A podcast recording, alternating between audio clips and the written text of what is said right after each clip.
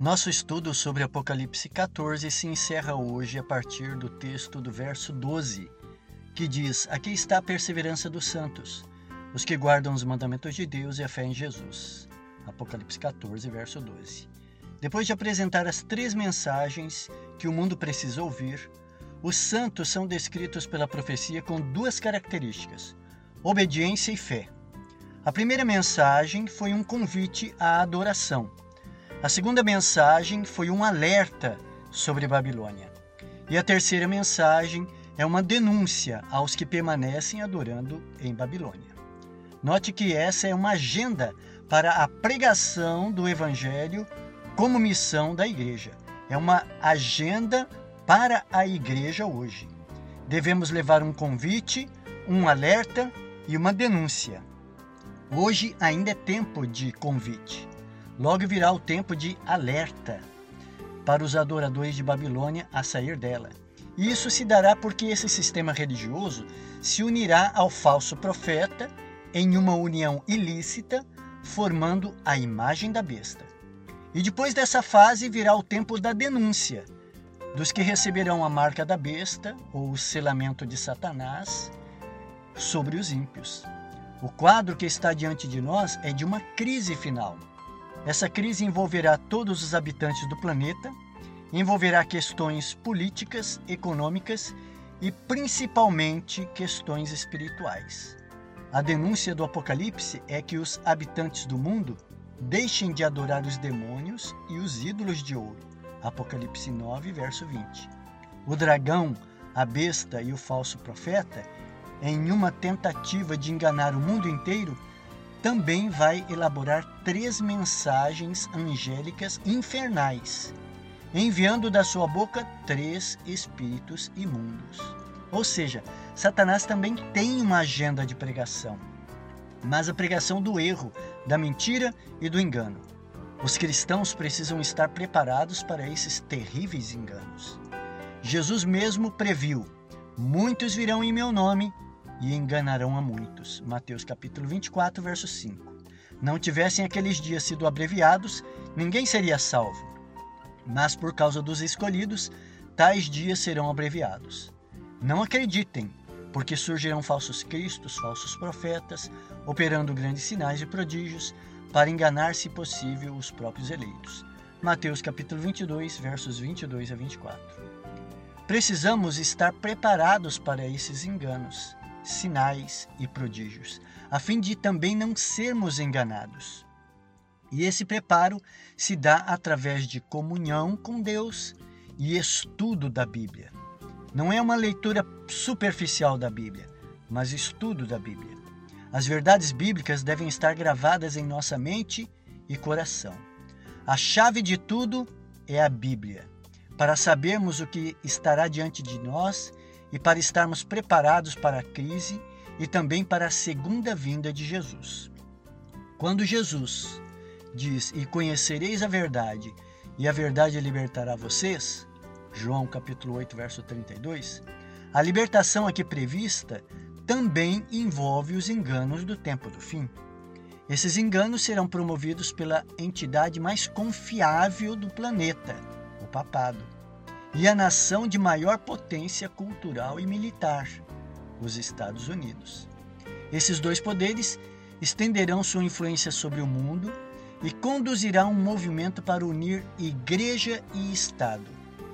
O objetivo será alcançar a unidade mundial em um momento de reviravolta econômica, catástrofes naturais, desordens sociais, crise política internacional e conflitos globais. Os Estados Unidos acabarão assumindo a liderança nessa confederação global. O livro Grande Conflito afirma: por meio de dois grandes erros, a imortalidade da alma e a santidade do domingo, Satanás aprisionará o povo em sua armadilha. Enquanto o primeiro lança o fundamento do espiritismo, o segundo cria um laço de afinidade com Roma, o Vaticano. Os protestantes dos Estados Unidos serão os primeiros a estender a mão para o Espiritismo por cima de um abismo e por sobre outro abismo segurará a mão do poder romano, o Vaticano. E sob a influência dessa tríplice união, esse país seguirá os passos de Roma, pisoteando os direitos da consciência. Livro Grande Conflito, página 489 e 490. Somente com o conhecimento bíblico, os justos poderão ser livres dos terríveis enganos que surgirão. Assim como no passado houveram 13 séculos de escuridão, engano, perseguição e morte, em nossos últimos dias do tempo do fim se repetirão essas coisas. A imagem da besta reproduzirá a perseguição da Idade Média. Mas como a reforma protestante rompeu as trevas do erro, Deus levantou um povo que se inspira nos reformadores do passado, que tem a Bíblia como seu único credo, Cristo como fonte de salvação, o Espírito Santo como única fonte de força e o retorno do Senhor Jesus como a consumação de suas esperanças. Verdades há muito esquecidas pela escuridão do erro e da tradição, incluindo o sábado bíblico, serão proclamadas ao mundo diante do retorno do Senhor. As mensagens dos três anjos deram origem a esse movimento do tempo do fim, para completar a reforma e participar com Cristo na conclusão de sua obra na terra. Em Apocalipse 14, a segunda mensagem é acompanhada com a atuação de um anjo especial.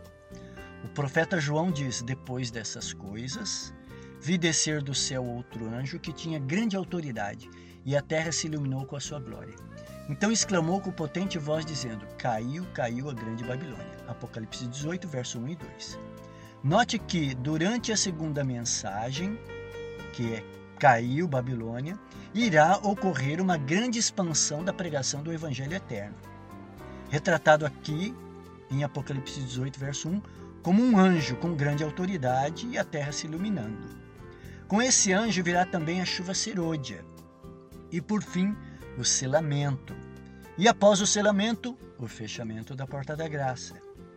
Mas é aqui na segunda mensagem angélica, com o convite para os crentes fiéis saírem de Babilônia, que a glória de Deus enche a terra.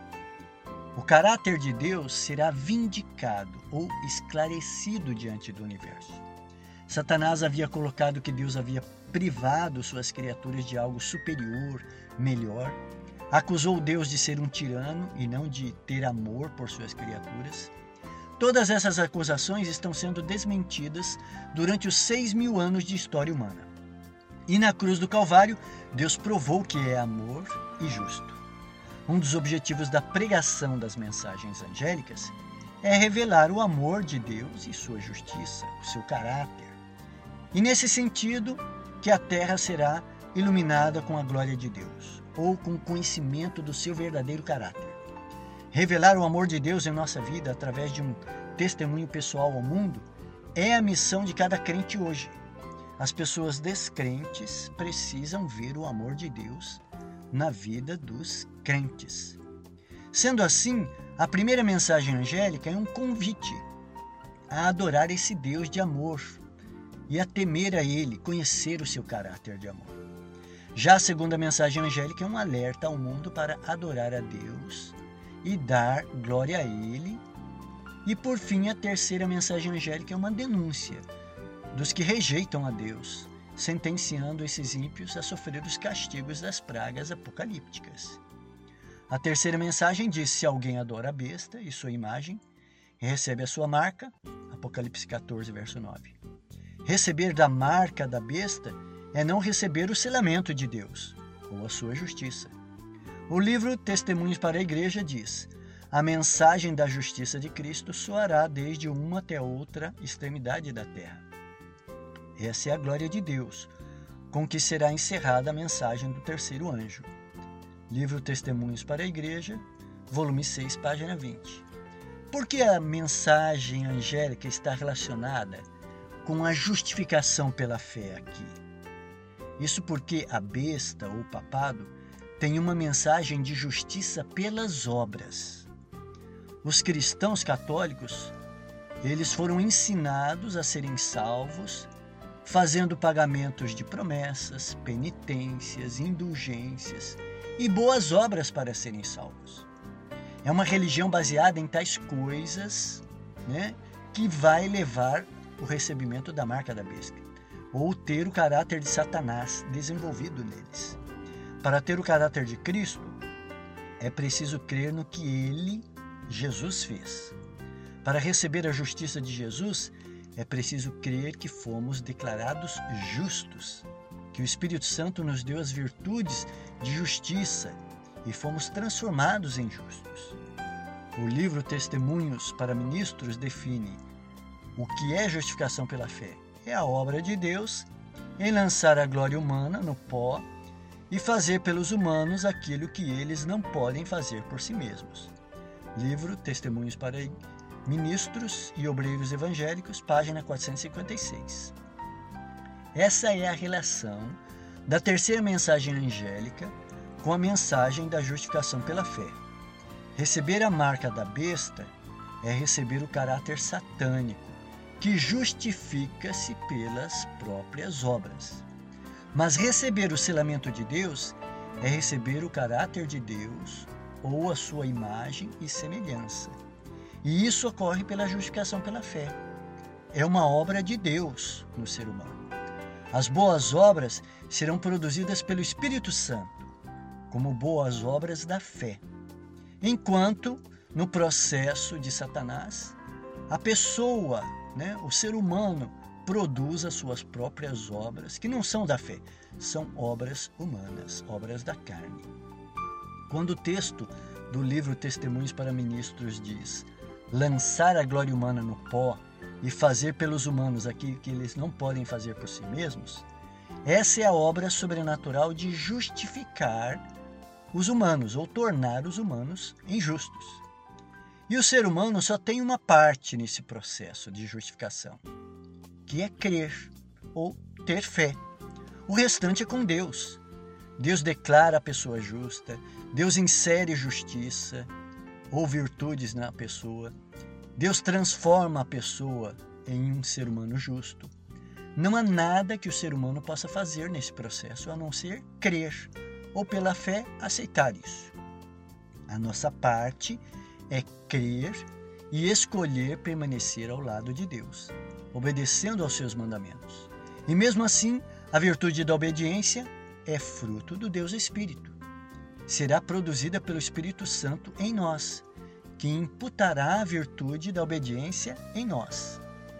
A promessa evangélica do Antigo Testamento é essa: Na mente lhes imprimirei as minhas leis, também no seu coração as inscreverei. Eu serei o Deus deles e eles serão o meu povo. Jeremias 31, verso 33. Deus ainda promete: Eu lhes darei um coração novo e porei dentro de vocês um espírito novo.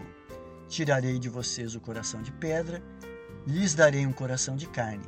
Porei dentro de vocês o meu espírito e farei com que andem nos meus estatutos e guardem e observem os meus juízos.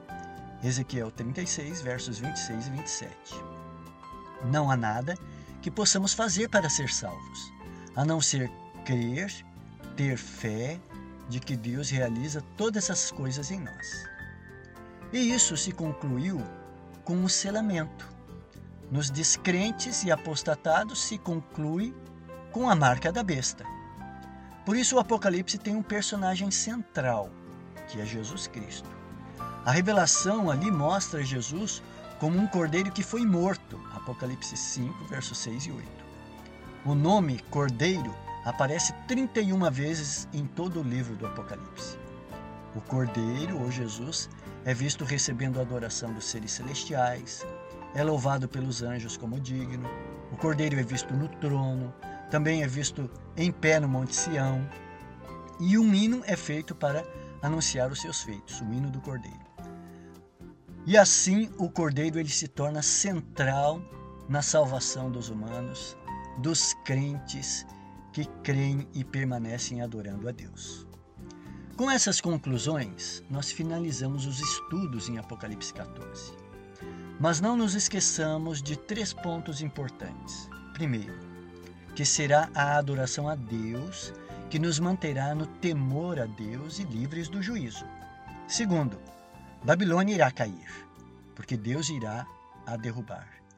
E essa é uma obra sobrenatural de responsabilidade de Yahvé, derrubar Babilônia. Terceiro, Deus irá sinalizar seu povo com o Espírito Santo e a virtude da obediência aos mandamentos e ao sábado. Por outro lado, Satanás irá marcar o, o povo dele também, com o seu caráter de rebeldia, irreverência e desobediência. Que a nossa fé esteja no Cordeiro de Deus anunciado no Apocalipse, em Jesus Cristo, e que nos leve à experiência do selamento final.